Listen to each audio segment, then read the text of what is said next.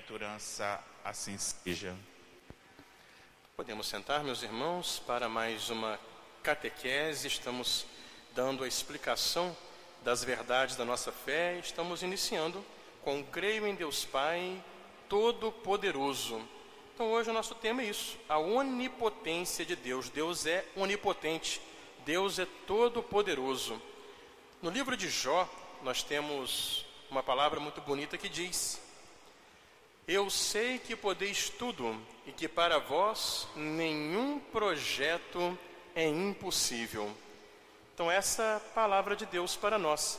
Deus, ele pode tudo.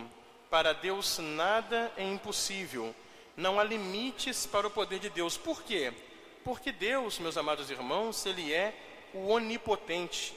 Ele é o ser por excelência, o ato puro, contém em si toda a plenitude da perfeição. Por isso, por ter ele toda a perfeição, ele é o ser por excelência, ele não tem limites em seu poder. Por isso, Deus supera totalmente nossas limitações e fraquezas humanas. E a igreja, fiel ao que ensina a Sagrada Escritura, sempre quando na sua liturgia ela reza, ela invoca Deus assim, não é? Ó Deus Todo-Poderoso e Eterno. Várias vezes o padre, quando reza na missa, reza assim: Omnipotens sempiterne Deus. Ó Deus onipotente e eterno. Por quê? Porque nós começamos invocando justamente nosso Senhor como essa fonte, essa origem de todo bem. Ele é o princípio de tudo. Tudo que existe foi criado por ele, por isso Toda a perfeição que há nas coisas foi recebida de Deus. E Deus, ele não recebeu nada de ninguém, porque ele já possui a plenitude. Portanto, não há limites na sua capacidade, na sua potência e no seu poder. E como é que Deus manifesta o seu poder? Deus gosta de mostrar para nós o seu poder, especialmente perdoando e usando de misericórdia. De fato, na Escritura, Deus se mostra assim: se mostra como aquele que está pronto para perdoar, pronto para usar da misericórdia. Então, ele manifesta sua onipotência de modo especial, nos convertendo de nossos pecados, nos restabelecendo na sua amizade através da sua graça. Há uma oração da liturgia da igreja que diz: Senhor, que dais a maior prova do vosso amor, quando perdoais e vos compadeceis. Por isso que o cristão, ele nunca deve perder a confiança em Deus. Porque nosso Senhor, ele é maior que tudo. Ah, mas eu fiz um pecado muito grave, foi um erro terrível. Não importa o pecado, não importa o erro. Deus, ele se compraz, ele se alegra quando ele pode usar o seu poder para perdoar, para ter misericórdia, para nos acolher.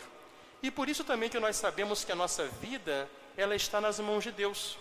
Agora, por exemplo, estamos nos tempos de pandemia, a gente fica às vezes preocupado com tantas coisas, situações em nossa vida, esse problema todo pelo qual estamos passando, mas nós sabemos que estamos nas mãos de um Deus todo-poderoso, cujo poder não tem limites, que está acima de toda e qualquer capacidade limitada do ser humano e que interessante, como diz o credo, ele é todo-poderoso, sim, mas ele é Pai Todo-Poderoso.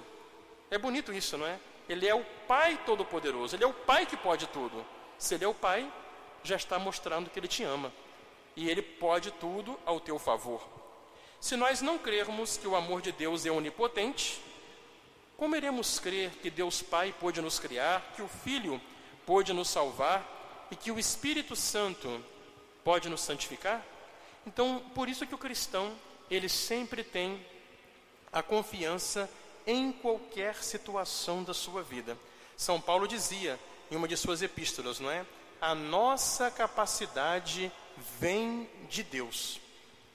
Tudo que nós temos de capacidades humanas, inteligência, capacidade para realizar atividades, dons, arte, tudo isso que nós temos é recebido de Deus.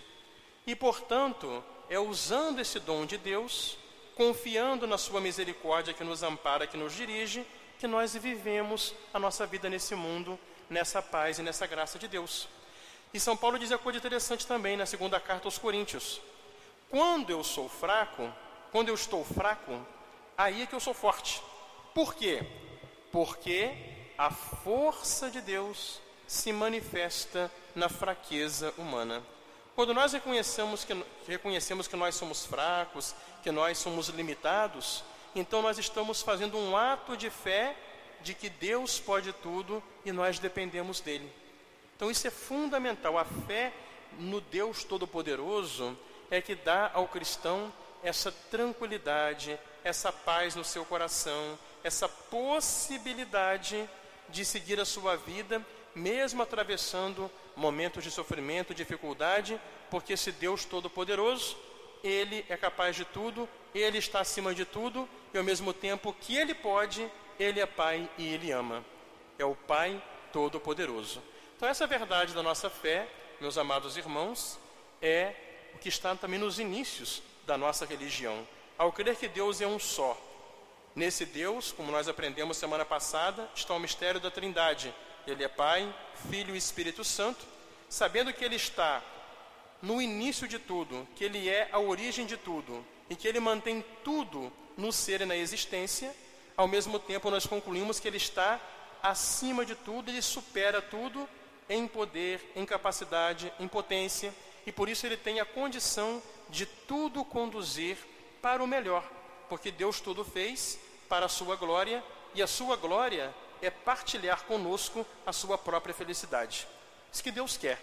Por isso, o cristão, confiando nesse Deus que é Pai Todo-Poderoso, ele sabe que está em boas mãos, ele nunca desanima, ele nunca desespera, ele nunca deixa de seguir a sua caminhada para Deus nosso Senhor. Isso que dá para nós a tranquilidade. O cristão, ele vive tranquilo por isso.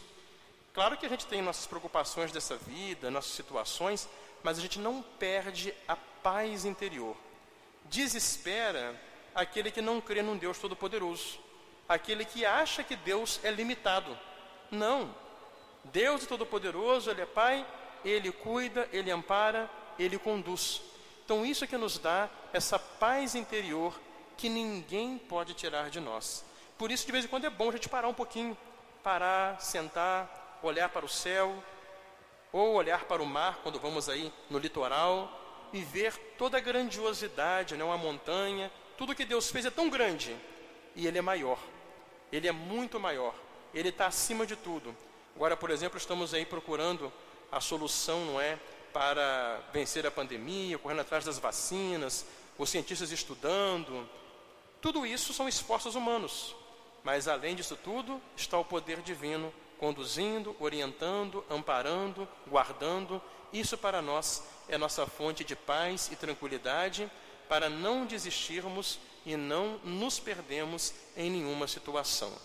Então vamos pedir essa graça hoje, meditando essa verdade da nossa fé, na onipotência de Deus, nos consolar com isso, que Deus é bom, Ele é todo-poderoso e Ele se alegra quando Ele pode mostrar o seu poder perdoando, acolhendo, usando de misericórdia e buscando o bem para todos nós. Fiquemos de pé agora, meus amados irmãos, para o hino de entrada da Santa Missa.